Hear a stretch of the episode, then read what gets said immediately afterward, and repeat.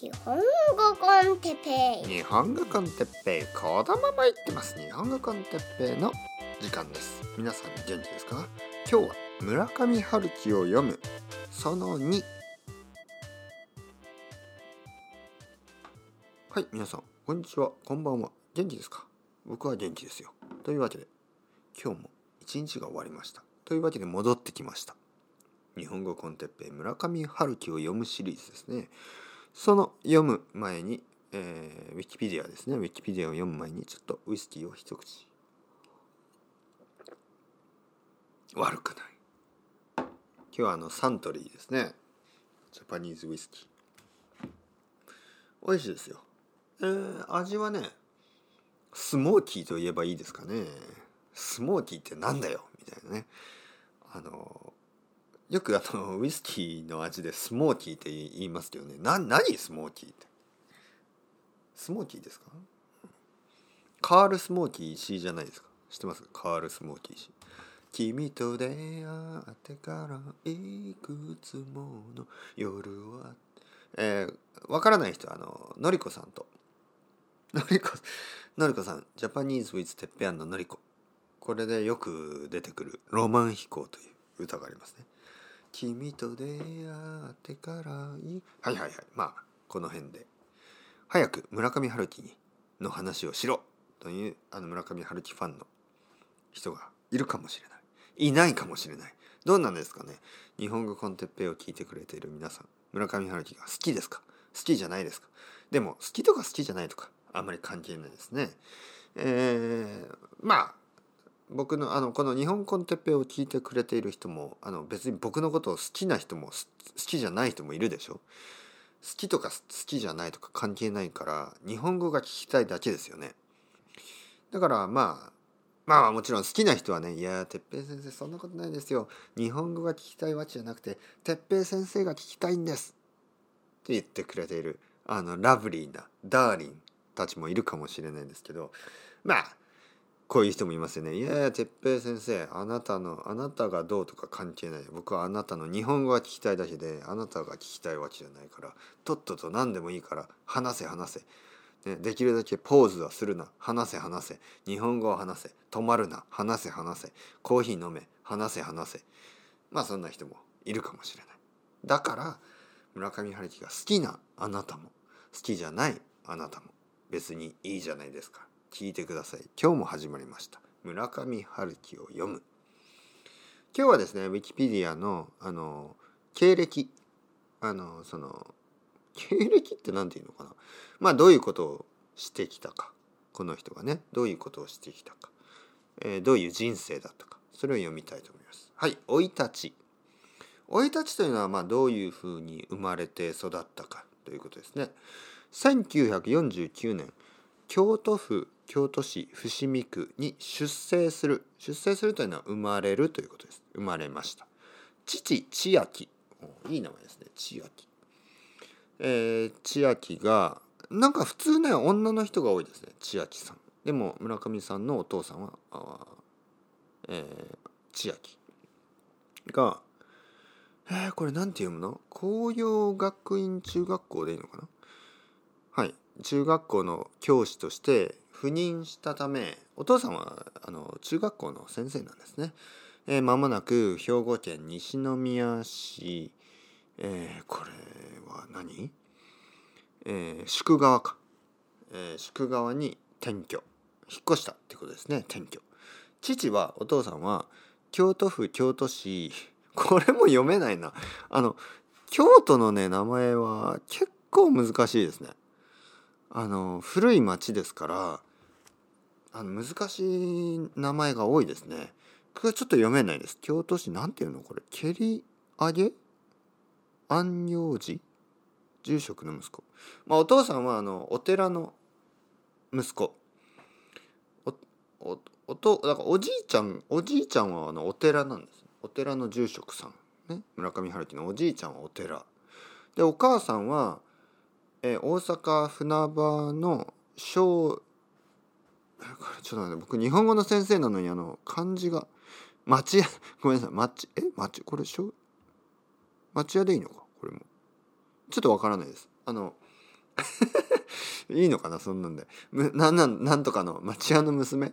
というあの生粋の関西人で、まあ、関西人なんですとにかく、ね、当然のことながら関西弁を使って暮らしてきた。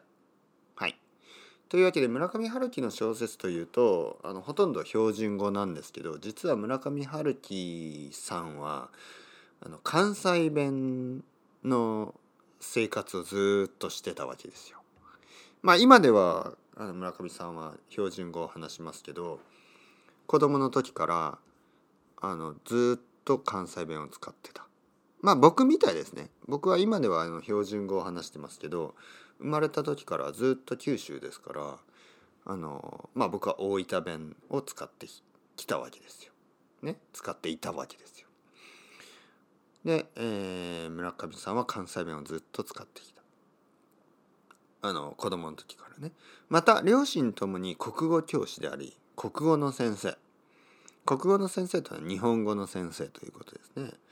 本好きの親の影響を受け、読書家に育つ。お父さんとお母さんが本が好きだったので村上さんも本が好きになった。西宮市バババ小学校入入学バババというのはまあまあそんそんなに大事じゃないんでねもう読まないです。えー、で小学校で中学校はいそして高校に進学、えー、両親が、えー、日本文学について話すのにうんざりし嫌になったお父さんとお母さんがいつも日本日本文学ジャパニーズ・リタラチャーの話をしてたので嫌になった。うんざりした。そして欧米翻訳文学に傾倒。えー、だからアメリカとかまあヨーロッパの翻訳文学トランスレーションされた文学が大好きになっちゃった。親が購読していた川出書房の、まあ、そういう出版社ですね。世界文学全集と、中央光林社の世界の文学を一冊一冊読み上げながら10代を過ごした。だからティンティンネイジャーの時はねえー、どちらかといえば日本文学じゃなくて世界文学世界の文学を読んだ。その理由はお父さんとお母さんが あの国語の先生だったから。ね。まあそういうのありますよね。お父さんとお母さんまあティンネイジャーですからね。お父さんとお母さんがやってることとか好きなことの逆のことをしたいですよね、うん、僕もあのお父さんがサラリーマンだったのでもうサラリーマンなんかなりたくないなっていつも思ってました。だからお父さんありがとう。もしお父さんがあのなんかポッドキャスターだったら今頃僕はサラリーマンをややってますよ。だからお父さんがサラリーマンだから僕は今ポッドキャスターをやってる。だから僕の子供は多分またサラリーマンになるかもしれないですねお父さんがポッドキャスターだからあの自分はいやポッドキャスター日本語コンテッペなんか言いたくねえよって多分思ってると思いますね。まあ子供はね言ってますよね。まあまあ子供が子供がちょっと一回「日本語コンテッペ」言ったのをあのレコーディングして勝手に使ってますけどねあの子供には申し訳ない1円もね払ってないですけどね。まあまあまあ、えー、10代を過ごした。また中学時代から中央公認者の全集世界の歴史を繰り返し読む。うん、村上春樹さんは世界の歴史もたくさん読んだと。神戸高校では新聞委員会に所属した。所属というのはそこにビロングするってことですね。所属した。新聞委員会でいいですね。ニュースペーパークラブ。みたいな感じかな新聞委員会。1年の浪人生活浪人生活の後、ね、1年間浪人します。浪人というのはあの大学に入るためのそのまあテストですよね。その勉強をするためにあのまあ大学に入らないってことです。まだ、まあ、入れないんですよね。入れなかったので1年間まあエクストラで勉強するんですね。そのそれを浪人と言います。浪人生活。で1年の浪人生活の後1968年に早稲田大学文学部。あ違うな。早稲田大学第一文学部か。まあまあまあ。文学部ですよね。そのリタラチャーの勉強。文学の勉強をする学部。文学部に入学。そして映画演劇科へ進むって書いてますね。映画演劇科これはあのいわゆるムービー映画ですね。ムービーフィルムのプロット。あのそう。まあプレイかな？プロット。スクリプトライター。多分そういうそういう仕事あののための勉強ですよね。映画演劇科へ進む。在学中は演劇博物館まあそういう図書館みたいなところで、えー、映画の脚本を読みふけり映画脚本家スクリプトライターですねを目指してになりたいということでシナリオをそのスクリプトですねを執筆などをしていた書いていたが大学へはほとんど行ってない。大学には行かなくて新宿でレコード屋のアルバイトをしながら、えー、歌舞伎町のジャズ喫茶に入り浸る日々を送る。だから大学にはほとんど行かなくてあの、まあ、図書館みたいなところでスクリプト、ね、映画のムービースクリプトたくさん読んであと新宿のレコード屋あのバイナルレコードですね。ビニールレコード。でアルバイトをして、まあ、歌舞伎町のジャズ喫茶、ね、に行っていた。いいですね。村上春樹の小説が好きとか嫌いとかじゃなくてあの僕はねこういうのが好きだでしたね。あのその村上春樹さんのねそのまあその大学生だった時の生活を見てで僕は大学生の時にねそのそういうことを知ったんですけどいいなと思いましたね。僕も18歳ぐらいかなの時にこうそれを知ったんですよね。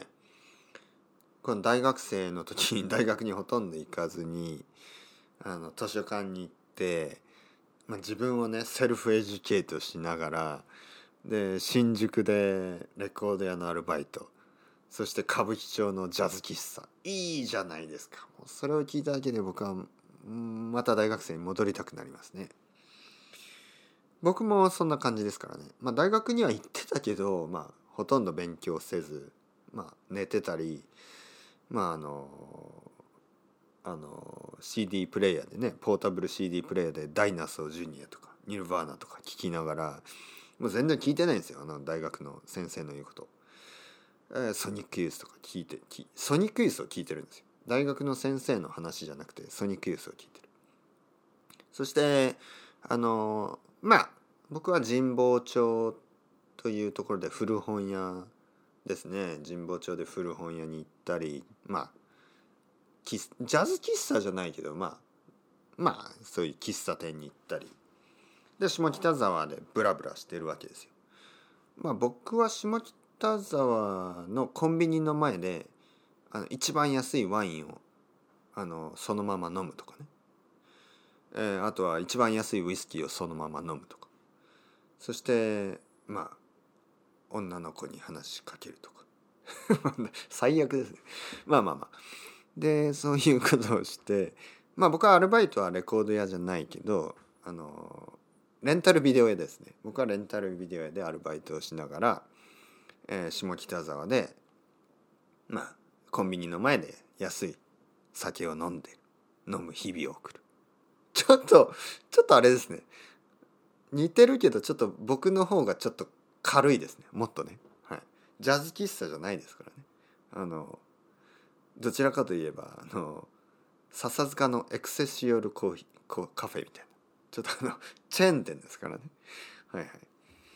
そして1970年代初め、えー、東京都千代田区水道橋にあったジャズ喫茶、えー、水道橋スウィングの従業員となったまあなのであの彼はですね村上さんはあのまあ、前回言ったようにジャズ喫茶を経営するんですけどオープンするんですけどその前にあのジャズ喫茶で、えー、アルバイトしたという話です。というわけでそろそろ 全然進まないですね。でもこのあの村上春樹を読むシリーズはですね実はあのゆっくり読むんですよ。あのザーッと読むんじゃなくてゆっくり読みながらあの皆さんとですねウィキペディアを読むの楽しいじゃんっていうそういうあの経験をするためにまず村上春樹さんを選んだというわけなのでもしねこれ終わったらもしかしたらあの他の人を選ぶかもしれないですよ。シェイクスピアとかシェイクスピアを日本語でウィキペディアで読むとかねなんかどうですかね？悪くないかもしれないけどまあまあまあそれはちょっとあの多分やらないあのやっぱ日本人の方がいいですよね。というわけでまあとりあえず今日もこの辺で終わります。また次回またねまたねまたね。